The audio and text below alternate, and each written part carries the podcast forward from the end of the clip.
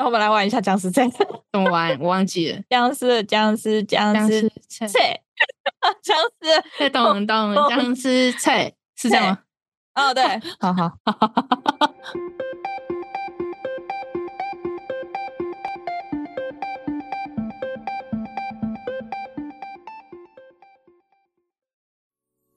Hello，我是嘎嘎。哎呦，我是米江，宇宙妞妞报，我是这集的宇宙播报员嘎嘎。好像讲这个好像没什么意义了哈。对，反正我现在就一人一集。OK，拜。以后宇宙牛牛报就固定是嘎嘎，所以也许以后你就不用再念那一句了。好，反正就欢迎来到我们的小宇宙，欢迎光临，嗯、欢迎光临，欢迎光临，付钱，总付钱，谢谢光临。你有当过便利商店的店员是不是？我没有，我学他们的语气，欢迎光临，谢谢光临。好的，好的。好，我们今天要来讲僵尸，僵尸，僵尸，僵尸，僵尸的僵尸菜，僵尸的僵尸菜。哎、欸，好古老哦！我的天，哎、欸，好童年哦！你听得懂我们在讲什么的？小星星应该，嗯，应该跟我们差不多大。我的天，现在小朋友不知道还知道这个吗？对，我觉得现在小朋友不知道、欸，哎，说不定我们要跟他玩，还要先教他们一遍。可是我也忘记怎么玩嘞！哇，僵尸的僵尸，僵尸菜，然后就剪刀石头布啊。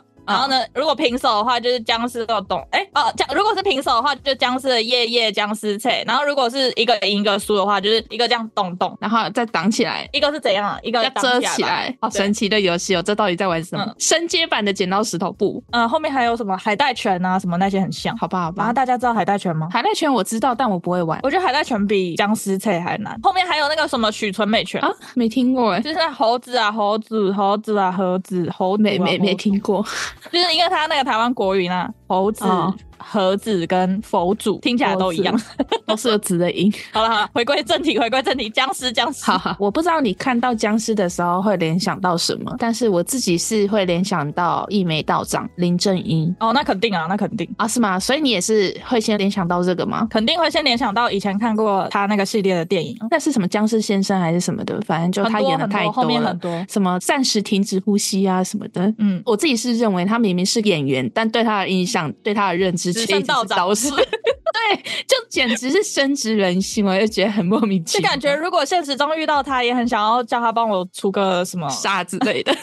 对，他明明是演员，他都，那说不定他演着演着也变这方面的专业。我觉得也有可能，就是会、嗯、呃对这些东西比较熟悉，毕竟台词都差不多，可能他都要背把咒啊什么之类的。嗯嗯，我在查资料的时候，我才发现他很早就去世了，但我自己的认知是他可能是近几年才去世的。你呢？反正他很久没出来，估计就已经不在了。他其实在一九九七年的十一月就去世，欸，哎，哎，就是我们出生后的没几年岁的时候。但我一直觉得他好像一直陪在我们身边的感觉，是因为他的电影一直在播。他的电影真的太过普及了，所以就是造成有一种他一直陪伴着我们长大的感觉。但其实他真的挂掉很久了，欸。对啊，就是我在查资料才发现这件事。我们还是会把林正英道长挂在嘴边，但是这个人真的不在。对，有一句话就是，只要有人记得你的一天，你就还活在这个世界上。我真的一。直觉得他还活在这世界上，但是我是有听过他去世的消息，但是我以为是这几年、嗯、近几年的事情。对对对对对，这又是曼德拉效应吗？我觉得只是因为我们一直以来都不知道确切的时间，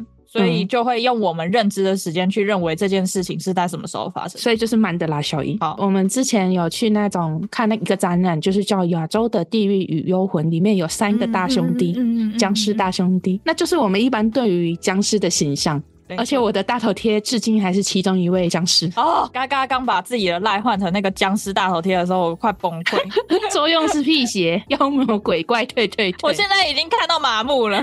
就是有新同事要加我的赖，他们也都是会先被夹掉。哦、真的、啊？因为有人的你的大头贴怎么这样？现在现在如果你突然换大头贴，我会找不到你的赖。应该不会换了，好懒得换了，就这样嘛。没有看到新的。你的大头贴其实每一次一放都会放很久，超久的那种。除非今天有新的照片可以让换，而且要让你觉得很新奇、很特别。那我们开头先来小小科普一下僵尸是什么鬼。嗯，僵尸又名跳尸，它还有三个别名，有遗尸、走影、走尸。它源自于明清民间。这好难念哦。明清民间的传说是一个复活史诗，所以它的造型才是清朝清明的那个清朝那个时候的长辫，对，还有他们的官服，嗯，然后有时候会被西方人称作中国的吸血鬼，嗯，通常他们描述僵尸的特点之一呢，是他们的皮肤是呈青白色，然后还会有毛绒，也许是由于尸体上长真菌啊，或者是霉菌的原因，所以它会看起来绿绿的。但好像我们看的形象都没有毛毛的感觉啊，我也不知道。有啦，其实有，其实有，有吗？就很像大象皮。好吧，那反正就是僵尸的脸，就是一定会那个腐败的那个皮肤嘛。嗯，在近代的香港电影中，僵尸都被设定成，诶，怎么有花？是我的手还是风的？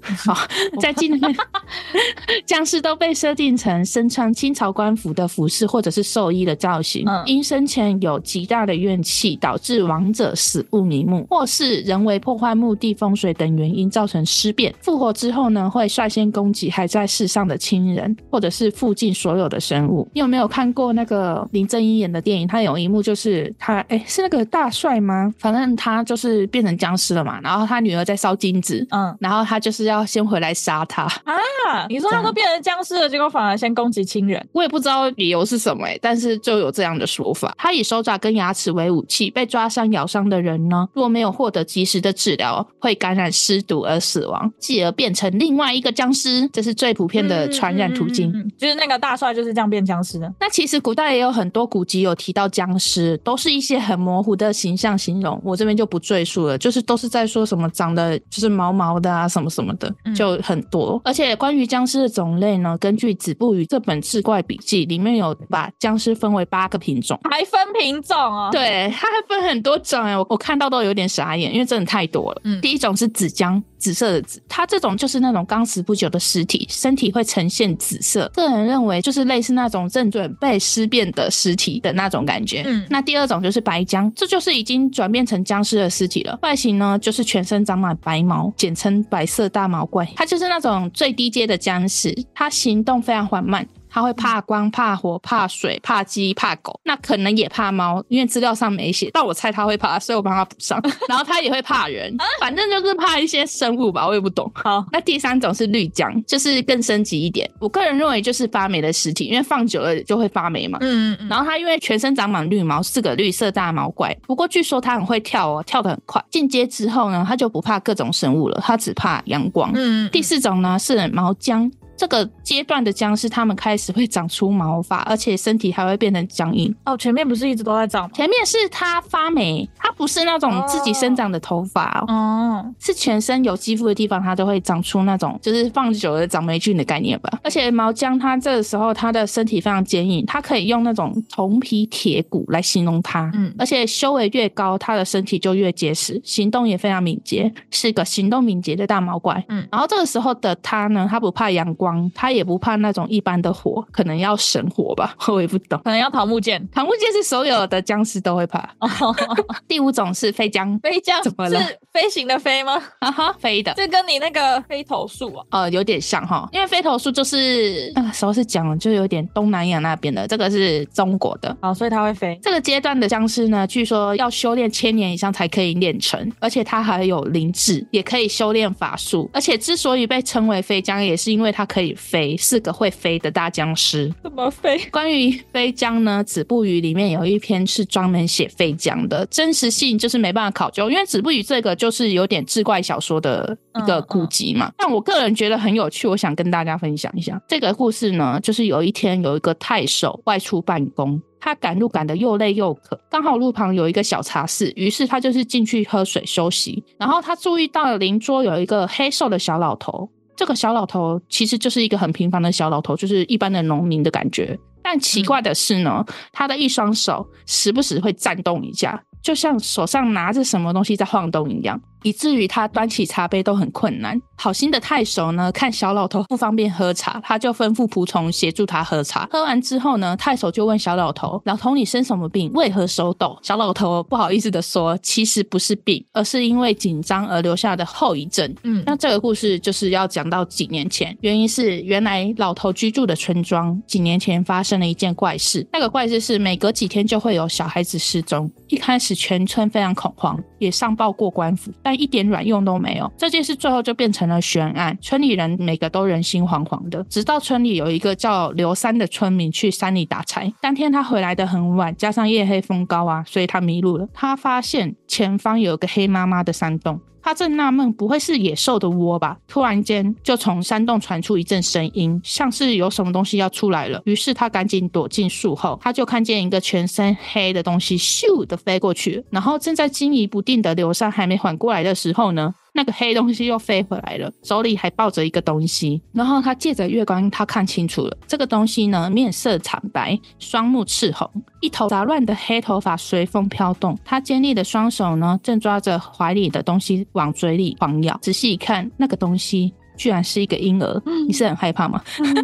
他吃婴儿，对，他在吃婴儿。待僵尸离开后呢，他就赶快回村庄报信。后来村里就花重金请来一个道法高深的道士。道士说呢，我已经用法术布下天罗地网，僵尸无法逃走，但是需要你们手持冰械相助，帮忙挡住他吧。嗯，反正尤其是需要有一个大胆的人要进入僵尸的洞穴。结果村民们吓都吓死了，屁都不敢放一个。于是小老头英勇举手，法师说呢，僵尸最怕铃铛声，等夜里僵尸出门之后。之后呢，你马上进去洞穴，手拿两个大铃铛，不停的摇动，然后千万不可以停哦，因为如果停止了，僵尸随时可能会跑回来，到时候你就在吸啊。嗯，大约凌晨一点多的时候呢，道士就开始做法，果然呢，僵尸大哥回家了，但他因为那个铃铛一直在响，所以他不敢回家，只能在家门口瞪着小老头。但因为小老头人在洞穴里面，没办法看到外面的情况，他只能死命的摇铃。嗯，直到隔天中午十二点左右，才有人来告知他一切已经结束了。此时的小老头他已经摇了几个小时了，我也算不出来，反正就摇了很久。所以，所以他在倒茶的时候，他会一直这样摇晃他的手。对对对，还 有摇铃铛后遗症。对对对，反正他就是他出来的时候呢，就像大病一场，然后腿软腰酸，浑身就像被汗水浸湿一样，但双手完全停不下来，紧张死了都。摇铃的姿势就一直完全没办法痊愈。我觉得很有趣，这样很好笑。我不知道是真的 假的。可是我觉得，要是我也有可能会这样哎、欸。虽然我是连进去都不敢进去啊，但是如果真的把我逼进去，他确实蛮蛮有勇气的。对啊，然后反正小老头真的是很英勇，然后太守也因此表扬了一番，然后就走了，就这样。那好险道士没有骗他哎、欸，就是摇铃，僵尸真的不敢靠近。不然飞将应该更是什么都不怕呀、啊，他就怕铃铛啊，他居然会怕铃铛。我觉得那个肯定是假的，可能有阴功之类的吧，就是音波攻击之类的。我也不懂，就倒数的数法，谁能懂呢？对不对？好，那第六种游诗，它会随着乐器因时节移动。居无定所，然后就没了。所以它的游是旅游的游吗？游泳的游哦，游泳的游，四处游荡的游是旅游的游吧？那我们就当做浮游的游好了。好，反正管他的。还有第七种浮尸，嗯，千年不朽的尸体无法移动。这两种的都有点弱的感觉，你不觉得吗？浮尸是哪一个浮啊？嗯，浮在地上的浮，一个人在一个泉。哦，飞江是最厉害的，后面两个反而叫尸诶，游尸跟那个浮尸。还有还有一种。第八种不化骨，它该不会是骨头形象的吧？啊，对，先来解释一下不化骨是什么。它是人死后的身体某些部位因为精神灌注而使其部位尸骨不化，这一块不化的骨头便称为不化骨。嗯、那所谓的精神灌注，就是比如说糖米工人因为一直用肩膀处理，他死之后呢，他的肩膀附近就不会腐化，而肩膀不化的部位就被称为不化骨。可能我觉得反而是生前用力过猛的地方更容易腐烂吗？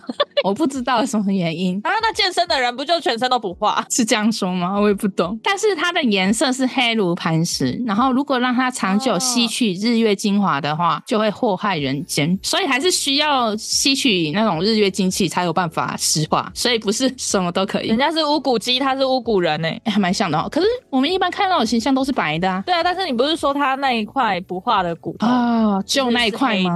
嗯，哦，好。那据说不化骨修炼到极致的时候，他就能。自由出入阴阳两界，上有九天，下有幽冥，而且他是集天地怨气而生，所以他是不老不死不灭，而且也被天地排除到六道轮回之外，所以他就是没办法轮回。以前如果真的有不化骨，他现在可能还存在。对，不过他身上虽然没有生气，但他却有如仙人一般逍遥自在，可能真的还存在吧。可是他就是有点丑，因为他是骷髅头的形象，那跟那些和尚的那种不化金身很像。可是和尚的金身不会动吧？也对啊，他是可以自由活动的骷髅头。那他很适合参加万圣节，搞不好我们现在万圣节活动就有他们的参与哦。呃，然后只是我们没有发现，然后我们还在说哇，这个装饰好厉害哦，哇，他怎么做到的？机器人吗？跑到国外去，然后呢，就只有在万圣节那天可以出来活动。哎，没有啊，现在鬼屋也可以去做装饰哦，也对。然后下班的时候还莫名的领到了薪水。好，那其实刚刚那个游狮跟浮狮还有不化谷，其实他们的形象都是骷髅头，三个都是骷髅头啊。对，嗯，哎，我后来发现我那个应该是打错字，它好像是旅游的游，旅游的游。嗯、对，那简而言之呢，这三种跟前面五种是不同类型的僵尸，但全部统称僵尸。一个僵，一个尸，没有统称僵尸，凡能死而复活的都叫僵尸。诈尸。然后还有一种尸体是被称为硬尸，硬掉的硬，不是，是那个树硬的硬，一个草在一个阴。哦，那确实是，就是一个草字头在一个阴间的阴。好，反正对，它就是被称为硬尸，算是尸体和僵尸之间的过渡形象。就是如果不赶快处理的话呢，它就很快会变成僵尸。那跟纸浆有什么差别？纸浆不是也是快要变成僵尸的？我觉得可能就是那个状态，但是我没有看到说他们两个是一样的说法。我只知道有分硬尸，还是说硬尸有可能是纸浆的在前面？没有，我觉得不太像哎、欸，因为他说尸体埋入即使超过百年，它也不会腐坏，嗯，而且它的那个毛发啊、指甲都会继续生长哦，所以才会有很多电影就是演明明好几年之后，然后想要帮祖先移坟，嗯，然后呢结果打开棺盖，发现祖先都没有腐化，对，我也不知道。到它到底是算哪个阶段？但是我会拿出来讲，是因为我想要来个科学说法。你说不会腐化吗？啊、嗯，反正就是不是说头发会跟指甲会自己继续生长吗？但是科学的说法是因为人死后的肌肉收缩，让原本藏在肉里的毛发和指甲显露出来而已。嗯嗯。然后死而不化，在科学的角度解释的话，就是跟地点、土壤、棺材还有墓穴有关。那化学反应我们这边就不教学了，但是就是因为这些原因，所以它死而不化。就说不定你的那个棺材密封性特别好，然后你埋的那个地底温度又特别低，嗯、你就等于说你一直被冰在冰柜里面，你要怎么腐化？哎、欸，所以现在应该很少人会选择土葬了吧？我自己啦，就是如果现在聊一下说以后要想要自己死后要怎么葬是吗？对我，我希望我树葬埋在树底下。对对对，然后就你你你的指的是说你是先化成骨灰呢，还是不先？哦，对对对，先化成骨灰，然后就。放在树底下，啊啊啊！然后变成它这个肥料，嗯，一点营养都没有哎、欸，你只是一个废渣，因为你的营养已经被烧掉了，好吗？所以它需要我的肉，好吧？那我那应该是要直接葬，然后再种树才对。好 好，那我那我不火化，我我留肉给他们，好可怕！哎，可是其实我觉得留肉的话，那个树会让人家觉得很可怕。我觉得只有骨灰的话，就代表一下就好了，管它，就骨灰下去就好。你不能好好在灵骨塔吗？你很奇怪、欸，不是？因为我我有。一个想法是，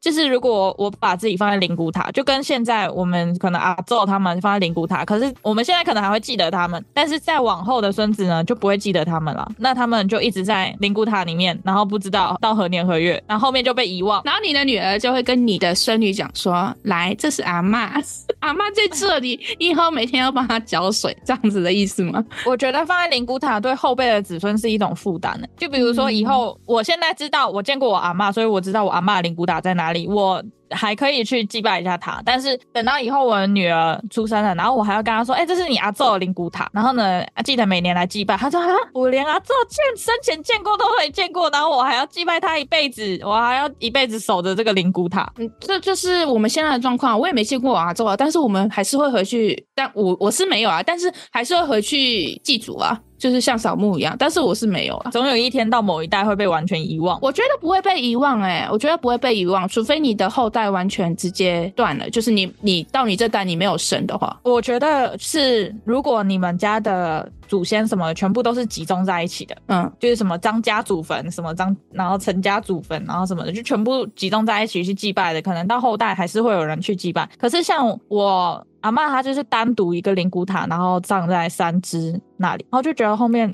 可能就到某一代就会忘记。我不知道哎、欸，因为像我爷爷他是四川人，然后我们也都没有回去祭祖过啊，嗯、然后也不知道我们的祖先到底在何方，啊、所以我觉得也没有什么差，啊、反正就知道就是葬在那啊，没。所以我一直在疑惑，就是那些灵骨塔或者是那些坟墓，他们会不会有一个奇效？然后到了没有，他那是买断的、啊，不是就是买断的。对啊，所以我就觉得。他们永远都在那里，然后站着一个位置，然后可是后面的人可能会忘记他们。那没差，反正除非有不孝商人，就是知道，哎、欸，这个都已经过了五十年了，直接把位置让挖了，会不会是这样？我也不知道，哎、欸，我觉得应该不会有人做这种，就是有点缺德、欸。我知道买灵骨塔跟买那个坟墓就跟买房子一样，就等于是你是买断那块地，反正就不要把世界想的那么险恶嘛。反正就是现在买断了，它就永远在那，反正就站在那，就不是险恶。我只是觉得，不是我我的意思是说，就不要把人想的那么险恶，就是他就会一直在那，就算我们没有去祭拜他，他也不会怎么样，也不会造成我们什么困扰。我不是怕他被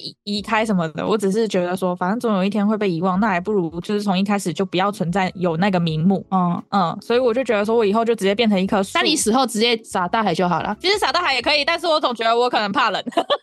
你那个你那棵树也是葬在那个位置啊，不是一样的意思吗？那以后他要砍走要移走就算了哦。啊，对，那不是不是跟我们现在主线的意思一样吗？我至少可以净化这个世界嘛，我可以产生一点氧气。没有，我是植物啊，为什么没有？你不是植物，你只是植物下面的一堆粉。对啊，可是我上面有植物。你不要安慰自己，你就只是一堆粉。好了好了，管他，继续继续。我现在就回来讲，那不管前面的那几种哪一种，他们都可以进阶成为旱魃。旱魃怎么了？有听过还是？又有一个新的名词。我很早之前就有听过，因为小说多少都会写到，我也不懂。我好像也听过旱魃。好，我等一下会介绍到旱魃，但不会很仔细啊，就听听就好。我觉得蛮搞笑的。好，旱魃之后，它又可以进化成终极形态，就是吼。吼是古代的神兽，为什么会跟神兽扯上关系？我看的也很迷幻。中国传说盘古开天之后呢，身体化作四大古神，嗯，古神就是女娲、伏羲、昊天跟吼。传说吼是由盘古的头骨所化，所以他拥有堪称无敌的身体。就是他在玄幻的时候，无意中他发现黄帝跟蚩尤大战，所以他就趁机祸害人间。嗯，那同样作为四大古神的女娲，自然不忍心看到吼趁火打劫，他就联合伏羲一起去灭杀吼。但是由于吼的身体强悍，女娲跟伏羲联手也没办法将其灭。杀无奈之下呢，两神联手将吼的魂魄抽出，分为三份进行封印，结果最终还是被吼破开封印逃离，并造成了人间四大僵尸的始祖。所以有僵尸是他害的。嗯、好，这边就要说到僵尸的四大始祖，嗯、第一个是叫后秦，他是四大始祖之中最短命的一个，也是最神秘的一个。他曾是皇帝与蚩尤战争时的其中一名大将，但是在一次战争之中呢，他不幸战死，嗯，曝尸荒野，无人来收尸，所以后秦的怨念日益增加。前面我刚刚有讲到吼，就是突破封印逃出来了嘛，嗯，所以他这个时候他就碰巧遇到吼的魂魄，结果他被吼诱惑，他将自己的魂魄献给了吼，残破的身体呢被吼复活成僵尸。后秦他也是一个与众不同的僵尸哦，因为他死而复生之后呢，他会飞，直接可能成为飞僵。飞僵，嗯，对，他虽然灵力跟力量不强，但他却拥有一个非常可怕的能力，叫做诅咒。Oh, OK，虽然他后面是被女娲给消灭了，但是他在死之前呢，他对所有死去的尸体下了一个诅咒：你们都要变僵尸，就是所有含冤而死的人都可以变成僵尸。所以。后面有僵尸是不是他害的？嗯、因为他下了这一个诅咒，所以就是有怨气的人啊，有就含冤而死的人都可以变成僵尸。好白目，他就是生气啊，他很不爽啊。那第二个汉魃，她是皇帝的女儿，原名叫女魃，据说人美心善，在皇帝与蚩尤大战的时候呢，也是鼎力相助。但因为太过忧心父亲，担心到病了，而且这场病连巫医都束手无策。病危之际呢，好的魂魄又出来搞事了。他趁虚而入，他夺得女娘的身体，把自己的魂魄跟她的融合。没想到融合之后，那个女娘开始产生了变异，女娘的身体的水分开始流失，变成干尸的样子。更恐怖的是呢，她的身体散发出大量热能，让周遭的水分快速蒸发，土地也变成干旱无比。所以女娘后面又被称为旱魃。等一下。我听到垃圾车的声音。好，没关系啊，大家将就一下。反正他简直就是超强厨师机，超强，因为很强。他是竹炭，个人觉得我蛮需要的，因为像台湾那个南方天很潮湿。我决定开创一个新的公司，里面就是卖厨师的那个东西。然后呢，公司名叫旱魃，就叫旱魃。好，不过女娲所到之处呢，她都会让湖泊、河流蒸发干净，所以皇帝跟村民非常怕她。干旱是她造成的，有说法是，所以只好将她流放到北方，结果又令很多地方变成沙漠。嗯、无奈之下呢，皇帝只能派出应龙去诛杀自己的女儿。嗯、他的结局，所以她不是死后变僵尸，她是活着变僵尸。应该说被吼陷害吗？也不算，就是被吼融合、嗯、然后就变异。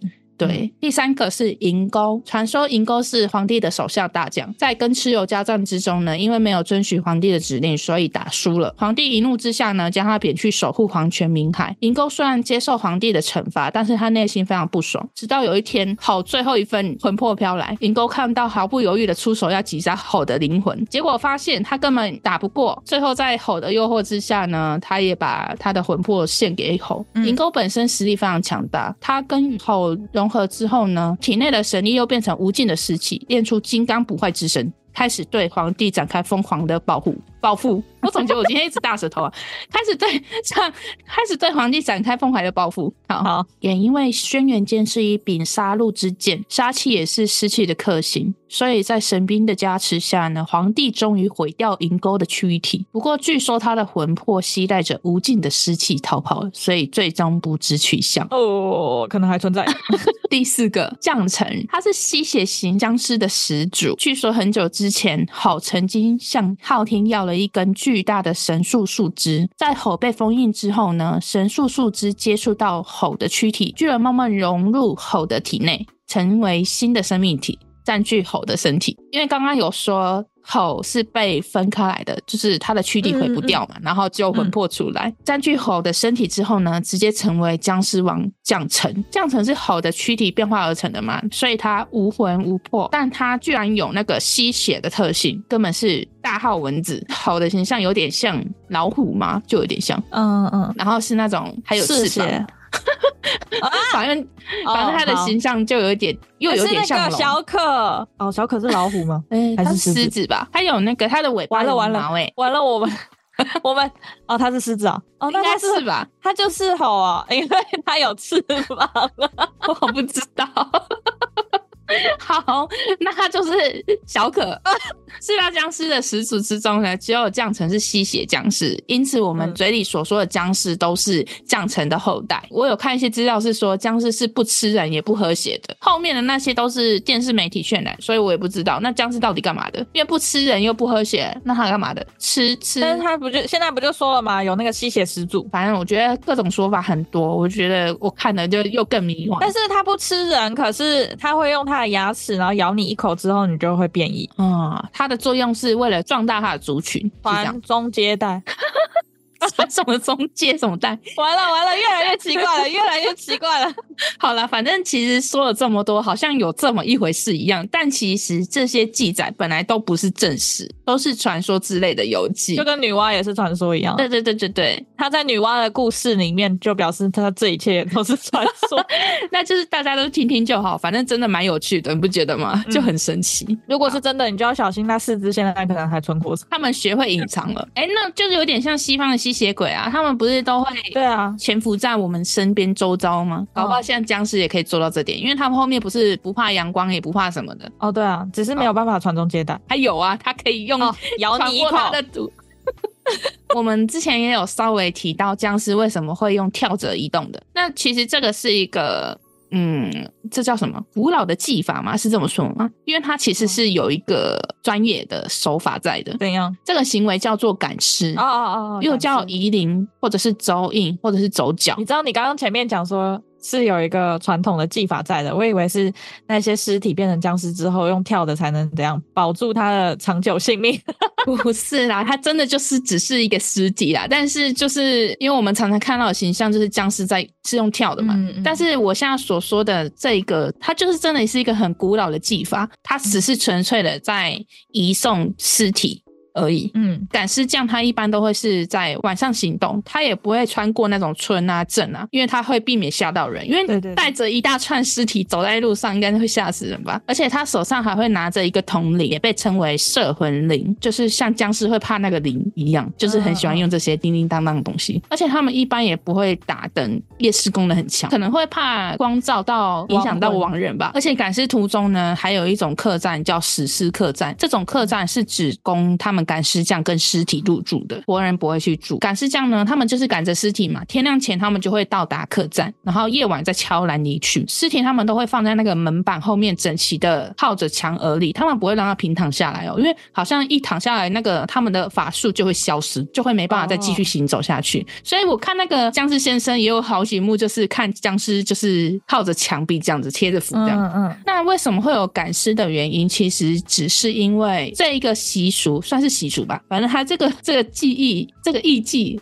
啊，这个东西它是源自于湘西一带。那个时候湘西一带的地区，有些地区是很贫瘠的地区，所以他们很多人都会去一些有瘴气的地方采药。所以导致很多人染病去世，但因为那个时候的人们就讲求落叶归根嘛，也因为那边地区偏远，大多都是山路，所以不能用车或者是担架的方式运输尸体，因此才会有赶尸的方式出现。嗯，那还有一种说法是，就是也连贯上面我讲的那些神话，就是皇帝大战蚩尤的时候，这边的说法是说，当时的大战厮杀非常惨烈，蚩尤啊为了运回兵士的尸体，便命令手下的军师设法运尸，让他们回。回家，嗯，这边的手法是那个军师是下咒，然后念完一串咒语之后，那些尸体就自己走回家，这、就是非常神话的一种说法。太神了，反正这个说法就是骗骗小孩吧。那对于赶尸的方法也有很多种，有人就是认为运尸的主要的工具是竹子，就是我们之前有讲到嘛，就是用竹子穿过死者的手臂下方，然后双手在捆绑在竹子上面，连着好几具尸体排在一起，嗯，就是前后就是有两个运尸匠抬着，然后就可以运尸，但因为宽大的袖子让竹子被遮住，所以在移动的时候会这样上下的移动。他们就会觉得说是不是尸体自己在跳？但其实是因为竹子有韧性，远看就会觉得尸体自己在跳的感觉。他其实是赶尸人很力气很大，对，他扛着他们在走。赶尸人还有那种收徒的那个条件，好像要一米七五高，然后力气也要很大，长相也还要很丑。我也不懂这些原因。前面两个我可以理解，但为什么要长相很丑？我也不懂的原因。帅哥不能当赶尸人吗？可能有点浪费吧，因为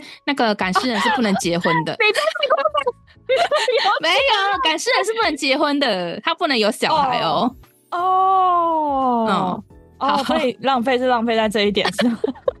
我也不知道，我乱讲的啦。哦，好，还有另外一个说法是，就是运尸匠会留下尸体的头跟四肢，然后把躯干舍弃掉，再用稻草新扎一个躯体，就会比较轻啊，让他背在身上。嗯嗯，他们会套一个黑色的布，为了防止死者家属看穿，他们只会让家属大概看一下尸体。这种解释没有说明说他们如何同时运很多具尸体，也没有解释尸体是如何蹦跳的前进。但是我后来有去看那个。小鸟乌托邦，他我觉得他解释的非常详细。如果大家有兴趣，就是对湘西赶尸这个习俗有兴趣的话，可以去看他说的。就是他还有讲到说，就是湘西最后一名赶尸人有讲到一些内容，我就觉得还蛮有趣的，也蛮有真相大白的感觉。所以如果大家有兴趣的话，可以去看。我这边就不再去赘述。好的，我好好奇。你你好奇哪个部分？我看过，我可以先跟你说。好啊，其实还好，好像大概想象的出来是什么状况。对啊，他其实就是像我刚刚讲的那样，啊，就是他们在访问湘西。赶尸人据说是最后一个赶尸人呢、啊。最后一个赶尸人，那个时候访问他的时候是什么年代？我没有看到年代。他是用别人的纪录片来解释说湘西赶尸是什么情况。但是我看到的时候，我感觉应该也很久了。最后一个赶尸人，他还有说，就是现在已经不需要赶尸这这个记忆，确实对 这个记忆了。他的爷爷跟他大伯是赶尸人，而且也因为他们是赶尸人，所以他们没有后代，因为不能结婚。对啊，那他怎么会有爷爷啊？爷爷怎么会有？对啊，是骗我的吗？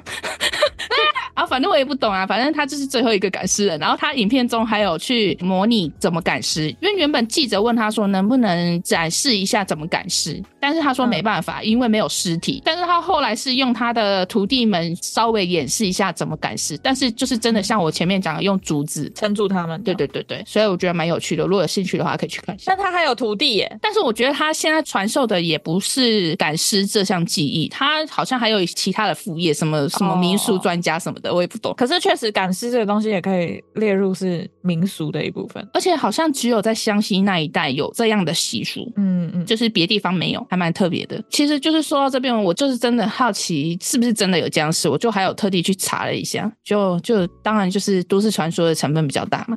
但是我有查到，曾经有一段时间台湾有一时疯传说，在彰化的八卦山有僵尸出没，你有听过吗？没有。什么一段时间啊？那段时间是什么时候？好像是六七年级生的那段时间，不是我们。应该是问我妈才会知道吧？有可能吧，我也不知道。反正我就查了，我就想说，哈，八卦山有僵尸，我就看了一下，就很多说法，就还蛮搞笑的。有网友说，我也听过，晚上睡觉会一直想僵尸会出来吃人。然后还有人说什么？我听到的是僵尸从台中赶上岸，已经跳到大肚山了。上岸，害我晚上读诗时都感到害怕，不敢开窗。我觉得还蛮搞笑的。他到底在干嘛？他游过来的上岸。然后还有一些是说什么？小时候住高雄也是啊，国小担心上课到一半僵尸会抵达，还事先想好要怎么逃生。先去找一只桃木剑，桃木剑很难拿到吧？你要找到真正的桃木才有用。好，还有一个说法是说什么？印象中好像是从大陆坐船来台啊，来台展览之类的僵尸。逃跑了，然后从中部海岸上岸，一路往南跳，晚上移动，白天躲坟场。不知道地狱展的那三只还在吗？搞不好是没有。他他现在的意思是说，那个僵尸是真的活的，活生生的僵尸。我知道，我知道，知道 地狱展的那三只会不会也是真的？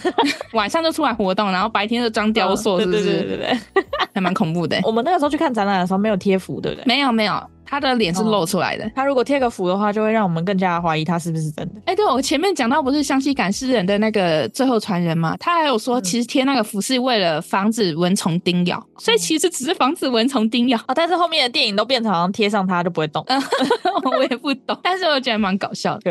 然后其实最常见的说法是有大陆的人偷渡来台，然后不幸被海水冲上岸之后变成僵尸。我这边心里 OS：确定没有泡烂吗？那是什么僵尸啊？然后再一路跳。到八卦山，我估计就是白姜、绿姜或毛姜其中一种了，因为他们应该是已经发霉。哎、欸，可是泡在水里不会烂掉吗？没有，它可能被冲上岸之后就晒一晒嘛，然后台湾又那么潮湿，对不对？然后就直接这样在那边发霉，好恶心哦。还有另外一种说法是说，日军侵台时期惨杀当地人，由于死者怨念深重。哦对，然后就变成僵尸，很多说法哎。还有人说，其实当时只是有人走私僵尸，走私僵尸从高雄赶进来，就这样以讹传讹变成僵尸。但其实我这边是有一个问题是想问，到底为什么要走私僵尸啊？僵尸哪里需要？而且是僵尸哦，还不是姜哦，就是已经切成僵尸了，然后走私进来哦。所以我不懂这个到底是什么的说法，就觉得很搞笑哎。这个应该也是很不可信，有没有当地人可以现身说法？那时候闹得沸沸扬扬哎，很多人就是很害怕。对啊，我觉得我可以去问我妈哎，我完全没有听过，就觉得还蛮神奇。我记得小时候，我曾经就是看完那个一眉道长的那些僵尸影片之后，我就真的问过我妈，我就说妈，这世界上真的有僵尸吗？嗯，还是那只是电影演演？然后我妈就说有啊有啊，真的有啊，嗯，以前还有僵尸出来活动，然后还有人看到。好，所以你妈说的会不会就这个？笑死，我不知道。然后我妈，我妈还在说，不过现在越来越少了啦，也不知道为什么。他讲的好像是什么流行物品一样。对啊，他说你深山不要随便去，说不定他们就有一些僵尸在那边活动啊。所以还有一些人说，其实红衣小女孩是僵尸啊。等一下，你讲这个我就有点毛了，跳。为什么讲到红衣小女孩就不行？是不是？我不知道，我不知道为什么讲到红衣小女孩我就觉得毛。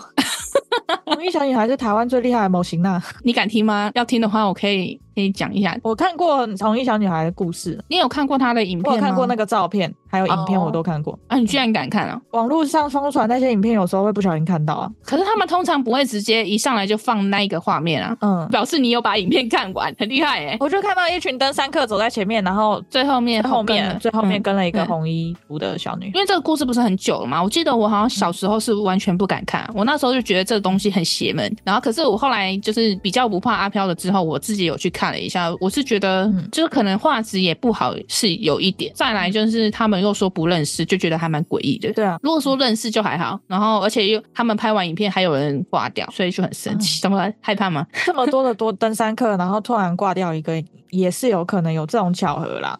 这么巧合的吗？哦，对啊，就也许没有红衣小女孩，她也是。那个寿命将到了，好像据说是有病吧，我也不知道，反正就传说嘛。嗯，好了，不要怕啦，我们不去山上不就没事了吗？他说不定也是山上里面某一个很隐蔽的那个深山 隐居山林的一家人里面的那个小女孩。哎呦，不小心被拍到了，要死！对，然后那个黄连一小女孩现在长大，还是想说，我的天哪，还把我拍成电影？哎、欸，那应该很老了吧？现在，如果她真的是个人，然后她能够这样忍着都不出来解释，很厉害。那应该真的不是人了吧？哦，哇，好，好，好，好，好，你后面还有内容吗？没有了。好，反正我们今天僵尸就到这里结束。我觉得你之后可以找机会把吸血鬼跟丧尸都讲。我其实今天原本是想要僵尸跟吸血鬼一起讲的，这样查一查发现，哇，僵尸怎么那么多东西？我看了很玄幻，你知道吗？嗯、整个脑袋非常迷幻。我知道吸血鬼是有一种病，它真的跟吸血鬼的症状一模一样。嗯，我之前不是有传一个那个什么丧尸录给你看嘛？嗯，因为我原本是想说。哎，这个东西到底会不会真的有传播性？然后就看了一下，嗯、好像真的只是一种病。丧尸跟那个吸血鬼都是一种病。这样听下来，感觉我们亚洲的僵尸比较厉害。为什么？就是它不是病，哎，它是一个尸体。对啊，可是吸血鬼跟丧尸，他的行为或者是状况都可以用病来解释，因为真的有病是是他们那样子的症状。嗯，对，哎、嗯，僵尸好像没有。我可是我觉得还是有，有还是有植物人，有一些病真的就是会像疯子一样，然后他那种病可能就是要四肢僵硬，然后你只能用跳，也未必用跳的、啊。他的行像那个飞僵那些，他们都行动自如哎、欸。那他们的症状到底是什么？就是脸就会干干干的，然后裂掉这样，然后还会长毛。僵尸讲完，我觉得更玄幻了，一点都没有了解到的感觉。其实僵尸也是一种传说，我觉得可能就是以前诈尸或者是尸体没有保存好造成的一种。状况哦，我觉得今天这样看下来，就感觉神话居多，嗯、真实性的成分都很低。但是湘西赶尸就真的是一个真的。但是它也纯粹只是运输尸体而已，就可能是各种的状况，然后融合在一起之后，形成了今天僵尸的形象。而且为什么要特别把湘西赶尸，然后把它化身成那种我们平常看到那些道士在运尸的感觉，就感觉是两回事，但是他们却把它变成一回事。不懂的人以讹传讹，然后就变成这样子哦。因为、嗯、他们走在偏乡小路里面去赶尸，可是我觉得哦，搞不好路过人就看到就吓死，哇哦！对，赶尸赶了那么久，肯定会有人就是误闯，然后。就看到，然后就会觉得说，哇，那些东西怎么会这样跳？用跳的来移动。然后他还要这样边拎着铃铛，这样叮叮当咚咚，叮叮咚咚，好哟，然后就吓死。好啊，那今天的僵尸结束了，你还有什么疑惑吗？没有，我期待你讲吸血鬼跟丧尸，我觉得这两个应该可以一起讲。我在打僵尸之前，我也以为我可以一起讲，但发现不知道了。吸血鬼晚一点吧。可是我觉得吸血鬼可能又要追溯到德古拉什么的。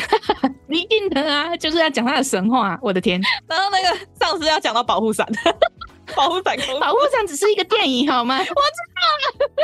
好好好，那我们今天就分享到这喽。最后感谢小星星们收听到这里，希望小星星们到各大平台帮我们五星评论，让小宇宙有更多星星哟。同时，我们有很多 Podcast 精华影片都在小宇宙的 YouTube，也别忘了追踪、按赞小宇宙的 IG 及 Facebook 哦。有小故事可以分享的，欢迎投稿给我们。我是嘎嘎拜拜，不是了，我是嘎，嗯。我是嘎嘎拜喽，看不到。我是米浆拜哦，拜拜。